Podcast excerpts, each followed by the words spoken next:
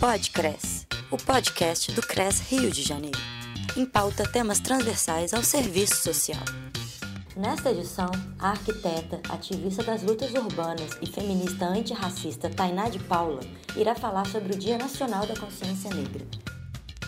A gente precisa pensar o Dia da Consciência Negra como um, um dia dentre os 365 que a gente precisa fomentar a discussão antirracista, né? muito mais do que a tomada de consciência ou uma consciência negra distante.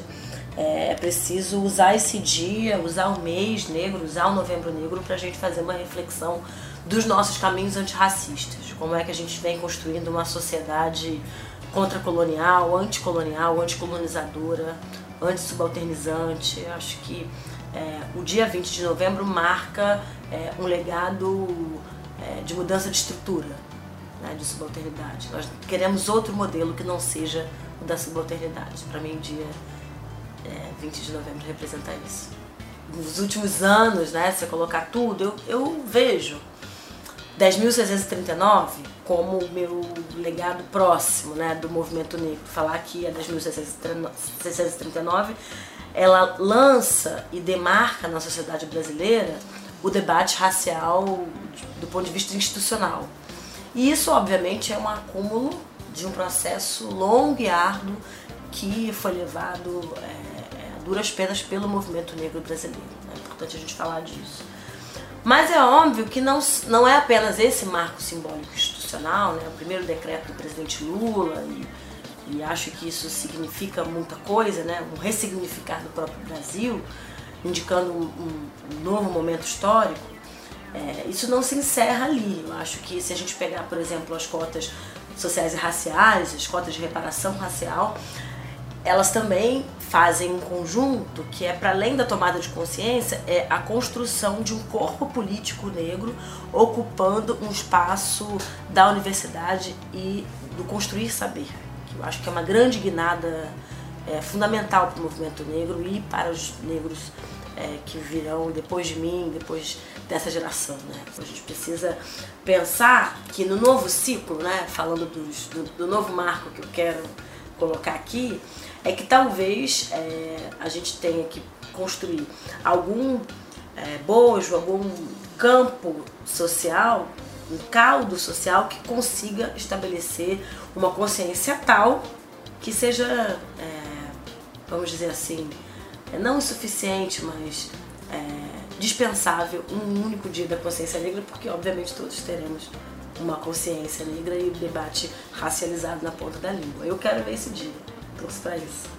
Para mim está posto que o principal debate que está colocado é a necessidade da gente racializar as nossas questões e as nossas distâncias sociais.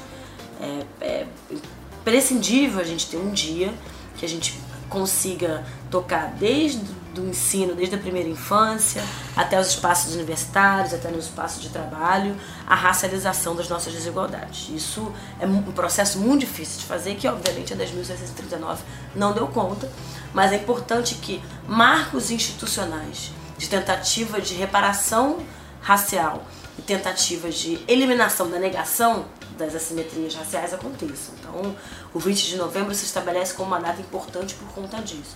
É claro que em determinados estados e municípios, a presença negra e, por consequência, a presença maior de população negra organizada, né, que demanda e reivindica é, ações de reparação e de debate, é, vão despontar como as primeiras cidades que vão estabelecer o dia como feriado e o dia como, como dia de reflexão, não só do movimento negro, mas da sociedade como um todo. Até por isso que estou gravando esse podcast maravilhoso aqui para vocês. Mas é importante a gente falar que essa discussão não pode se encerrar em dias específicos. Eu fico muito irritada da vida quando a gente coloca o debate de racialização como pautas identitárias, pautas menores e é, é, uma, é quase uma idiosincrasia, uma aberração nacional quando a gente pega, na verdade, e discute que o Brasil é o país com maior população negra fora de África. Né? O Rio de Janeiro é a segunda cidade com maior população negra fora de África. Tem mais preto aqui do que em Guiné-Bissau. Então, é, existe uma inversão de entendimento do que é esse Brasil muito profundo. E isso vem de duas questões, tá? Uma porque o Brasil ainda se estabelece como colônia, como uma grande colônia do norte, e aí, enfim, todo o desenho da geopolítica internacional servindo maciçamente como é, fonte de matéria-prima e, e, riquezas é, naturais que vão sendo substituídas dependendo do ciclo econômico que se, que se estabeleça é, nesse tempo histórico. Se a gente começou no pau-brasil, hoje é, a gente virou exportador de é, carne vermelha e soja. Então, é, qual será o, o próximo ciclo de submissão? A gente precisa entender isso, né? E, e, entender que não é interessante, por exemplo, que essas relações de subalternidade se, se esvaiam ou desapareçam. É preciso que o Brasil se perpetue nesse modelo de desenvolvimento para que continuemos a servir não só de massa de mão de obra, mas também de é, celeiro exportador de nossas riquezas. Precisamos fazer massa de brasileiros que não questionem, que não sejam questionadores e que não reivindiquem um outro modelo de desenvolvimento. Se a gente pensar, por exemplo, que o Chile, né, é um país com um grande processo de genocídio, de genocídio dos seus povos originários e também é, que passou por um período é, de escravidão e que tem uma cadeia produtiva aí da construção civil muito, com uma modelagem muito parecida da nossa. Um pedreiro chileno ganha cerca de 5 mil dólares, um pedreiro brasileiro ganha em torno de mil reais. Tem uma disparidade aí nas relações de trabalho que estão diretamente relacionadas com os pactos civilizatórios, com os novos marcos de desenvolvimento que cada país estabelece para si. O Brasil não quis se desenvolver e perpetuou escravos. A nossa cadeia produtiva, e aí falando que os principais setores de desenvolvimento é, brasileiro se pautam na neoescravidão, seja na extração de carvão, seja é, nas lavouras, seja no subemprego do comércio, seja nas grandes empresas de logística e de construção civil. Eu não posso pagar mais porque se eu pago mais eu desenvolvo aquele trabalhador, aquele trabalhador se organiza, demanda um outro modelo que não seja o da escravidão.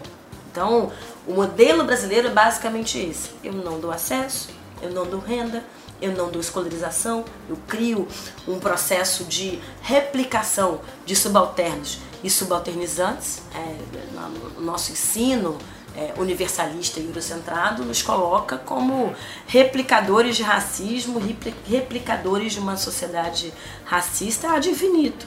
É, não, não temos na nossa escola, estou falando da escola pública e dos, dos grandes marcos institucionais de ensino de educação, de fato, uma educação transformadora e emancipatória. Se tivéssemos, não teríamos elegido quem elegemos em 2018. Nós somos figuras subalternas, né, criadas brancos e negros na lógica da subalternidade. E aí, falando que esse modelo precisa chegar num teto. Não que nós não tenhamos estado no, na universidade é, ao longo desse século, mas obviamente nós não conseguimos formar massa crítica Aí, por mais que tenhamos tido referência em Abdias do Nascimento, Lélia Gonzalez, é, Beatriz Nascimento, é, Sueli Carneiro, que ainda está entre nós, enfim, uma série de referências potentes do ponto de vista da intelectualidade negra acadêmica, foi o último ciclo que nos permitiu é, termos núcleos de pesquisa, termos extensões, termos dissertações e teses de doutorado, doutoramentos que falem de nós e consiga organizar o nosso arcabouço teórico e legitimado, de certa forma, um novo saber universal, que não é a universalização do que a academia é, vem reverberando ao longo do século XX, século XX. E eu acho que a nossa grande contribuição é justamente mostrar caminhos fora do debate eurocentrado. Falar que a gente vive um, um momento do ativismo de mulheres negras que não é específico do Brasil, importante a gente falar, né? Se a gente pega é, o Not Him, né? A, a, marcha do 1 de janeiro, muito encampado por Angela Davis e uma série de outras intelectuais, principalmente as intelectuais negras norte-americanas, a gente vai perceber que, de fato, as mulheres negras estão na ponta de discussão desse novo modelo de sociedade que não se encerra no capitalismo, que não é uma revisão do capitalismo, assim como a gente achou que seria a social-democracia, que poderia ter sido lulismo, enfim, é, mas que também não é um socialismo de 17. É alguma outra estrutura matriarcal, matriarcalizada de pensar as mulheres na ponta de lança de uma nova estrutura. Eu acho que o movimento de mulheres negras vem muito nesse diálogo e na construção de uma nova sociedade que não é um modelo conhecido, não é um modelo que já foi escrito, é um modelo a ser escrito. Então, ao mesmo tempo que isso nos coloca uma responsabilidade enorme, né, mais um peso, mais uma sobrecarga, também nos coloca numa posição de finalmente conseguir protagonizar uma mudança que não nos, não nos coloque no adiantado nessa base da pirâmide. Né?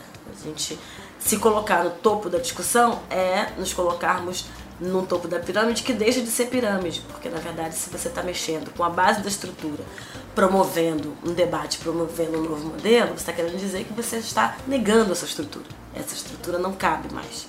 Então, quem são os elementos é, sociais que estão falando da vanguarda e falando do novo devir, do novo futuro? São as mulheres negras.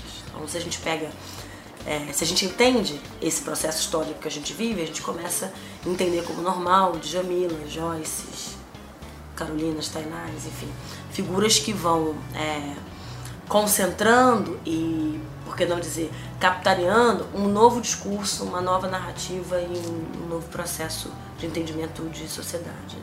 Então, vejo o movimento das mulheres negras hoje não como uma excepcionalidade, vejo como um acúmulo que vem construindo erupções e explosões, potências muito fortes nesse tempo que a gente está vivendo hoje. Muito bom estar vivendo esse momento, né? Por mais que seja um período de aparente retrocesso, é, não vejo outros caminhos que não é, a potência e a narrativa de mulheres negras colocado.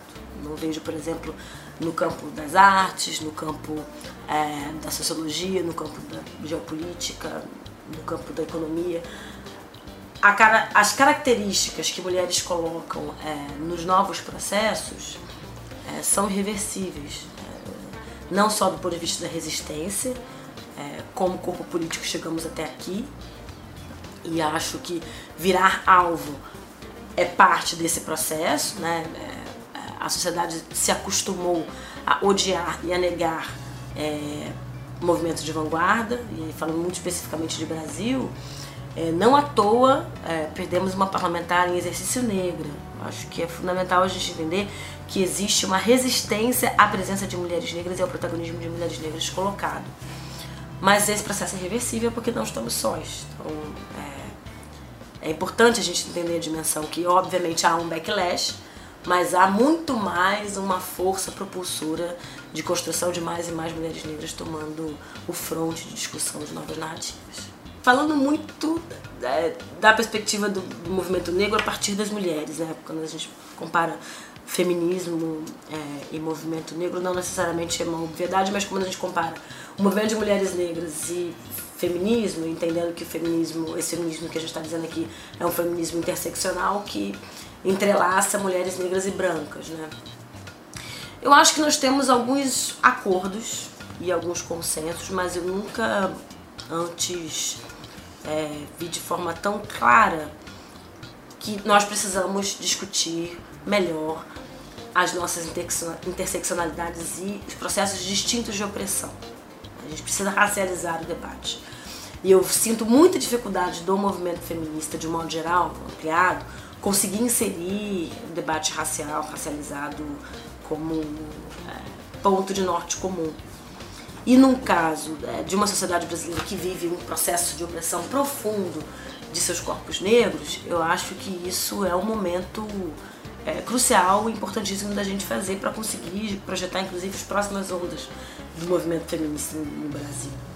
É, é não dá mais para a gente não problematizar é, a pauta comportamental como central na exclusão do racismo como estrutura é, social brasileira.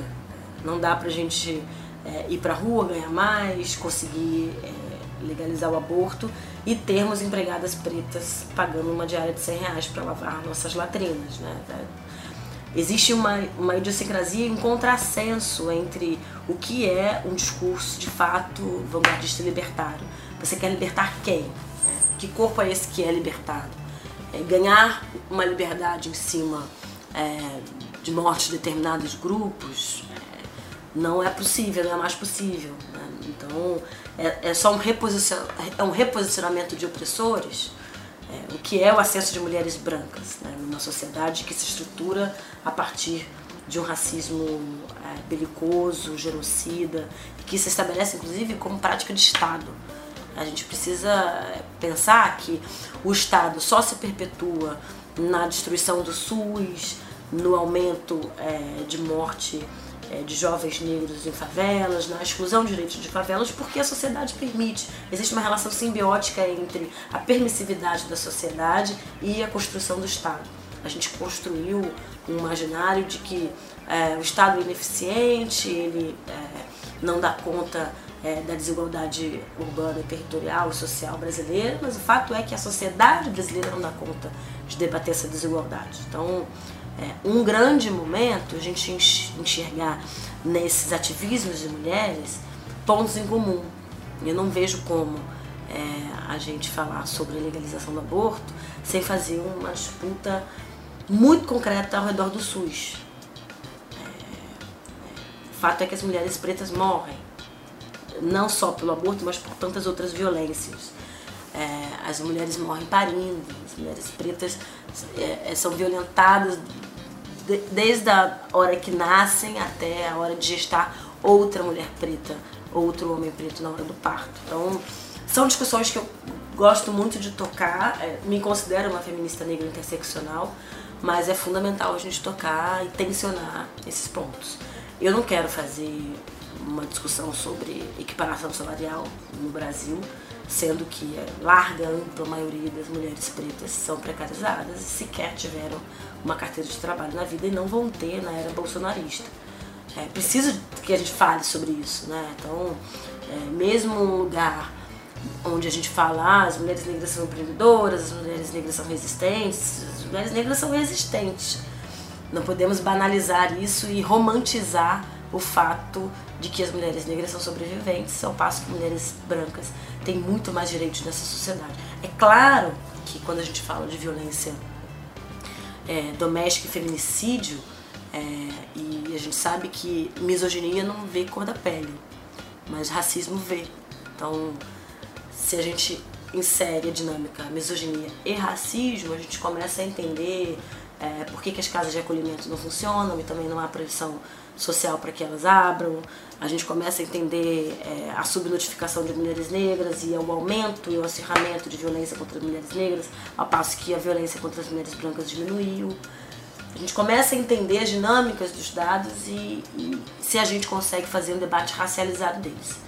É preciso entender que precisamos eliminar as opressões estruturais, todas, e tocar muito profundamente nos pontos que é, nos pautam e nos reposicionam, reposicionam individualmente.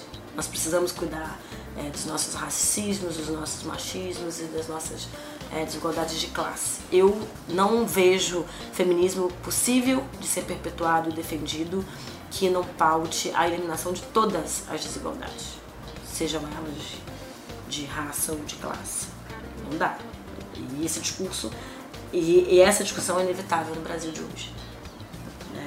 É preciso a gente pensar que é, é inimaginável, impensável a gente perpetuar pobreza, modelos de pobreza, porque perpetuar modelos de opressão do vizinho é perpetuar os nossos próprios modelos de opressão. Então, se eu quero garantir um futuro para minha filha, para Aurora, onde ela consiga estar numa universidade pública, cursar numa escola pública, que ela consiga se alimentar bem, que ela consiga sair de casa e estar viva na volta, é preciso que a gente elimine todas as formas de subalternidade e opressão colocadas nessa sociedade. Isso é urgente. E é importante a gente falar que nenhum brasileiro é livre. Nós perdemos a nossa liberdade, seja é, do ponto de vista político, institucional, existe uma clareza do nosso momento político muito concreta que é a instabilidade e a negação da nossa liberdade. É, nós não sabemos se teremos soberania alimentar nos próximos 20, 30 anos se continuarmos com essa política. Nós não sabemos se teremos liberdade de ir e vir na nossa sociedade se perpetuarmos esse modelo de genocídio de Estado que, que assim se apresenta. É, um bom começo, um bom começo, seríamos revisar, revisionar todas as formas de opressão e todas as formas de perpetuação da escravidão. É, a gente está em 2019 e como é que a gente faz um outro modelo que permita que o outro viva tão bem quanto eu? Que esse é o melhor modelo econômico possível estabelecer no Brasil, que a gente acredita no Dia da Consciência Negra. A vitória, meus caros e caras, é inevitável. Falar, é, é, tive recentemente com uma outra intelectual negra, Valéria Lima, que ela falava disso. Eu falo muito que é impensável é, um povo que passou seis meses de viagem, né, de uma diáspora africana cruel, e falar que é, todos nós somos, na verdade, fruto e descendentes diretos disso, né, desse momento. E aí falar que é, doenças crônicas, doenças genéticas como retenção de líquido, hipertensão, são diretamente colocadas é, em nós por conta da viagem da diáspora africana. Se nós chegamos até aqui, resistimos, construímos esse país a duras penas que é forjado e construído, pautado em nossos corpos, em nossa força de trabalho produtiva, é inevitável que esta força produtiva seja construída e consolidada numa potência de um outro devir, um devir preto, popular, afro-indígena, latino-americano, como eu acredito que é o Brasil. Avante!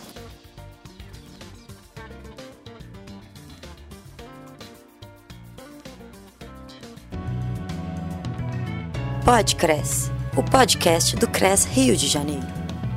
O material desse podcast pode ser reproduzido integral ou parcialmente, desde que sejam respeitados os créditos das autoras e autores e do próprio Conselho Regional de Serviço Social do Rio de Janeiro. Produção CRES Sétima Região. Apresentação Laura Alves. Música tema Rio Funk de Alex Natir.